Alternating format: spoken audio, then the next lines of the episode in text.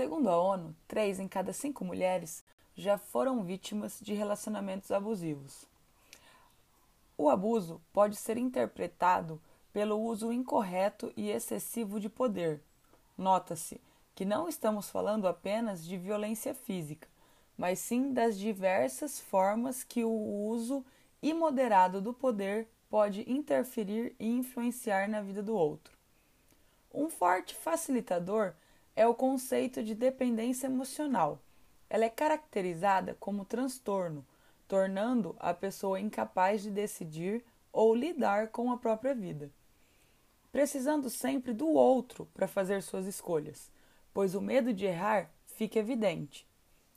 O dependente acaba por permitir que os sentimentos do outro sejam maiores do que o seu amor próprio Normalmente, a raiz dos problemas estão em vivências passadas, muito traumáticas, que instituíram sentimentos de inferioridade. O abuso se instala quando a outra pessoa começa a aproveitar-se desta fragilidade e vulnerabilidade, seja ela emocional, financeira ou física. O ato de valer-se desta posição de poder pode-se não ser tão evidente assim muitas vezes expressados como comportamentos subjetivos, uma forma de desqualificação, manipulação e chantagem. Assim, as relações em que a pessoa possui dependência emocional seria mais fácil o desenvolvimento de um relacionamento abusivo, onde teríamos um dependente e um abusador claramente explícitos, sendo a vítima alguém incapaz de reagir, decidir ou atuar por ela mesma, que passa a sentir-se culpada pela relação, perdendo a noção de realidade. Ela passa por algumas etapas. Ao perder o senso de realidade, a vítima passa a desconfiar de si mesma, experimentando uma sensação de medo.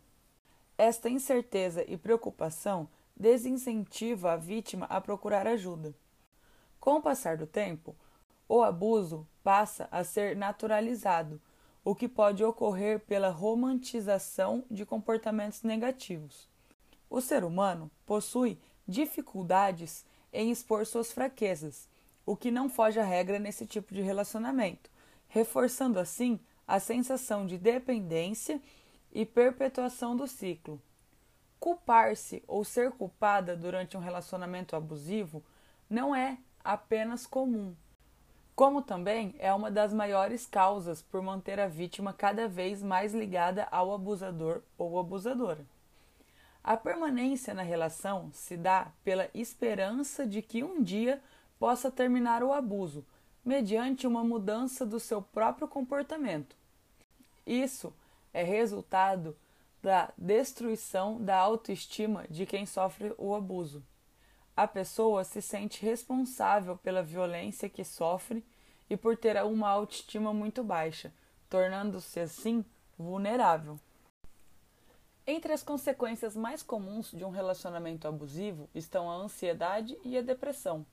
Em alguns sentidos, o abuso emocional pode ser mais prejudicial do que o abuso físico, já que termina por desintegrar de forma lenta a própria individualidade e valor pessoal criando cicatrizes psicológicas por toda a vida. Romper a sequência de processo fará com que a vítima possa libertar-se das amarras condicionantes do seu estado emocional, podendo reconstruir novamente seus laços sociais e retomar o curso natural. Como o quadro é altamente delicado, a ajuda de um psicólogo é essencial para a superação deste trauma.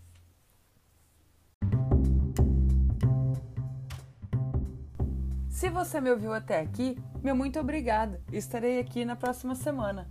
Tchau!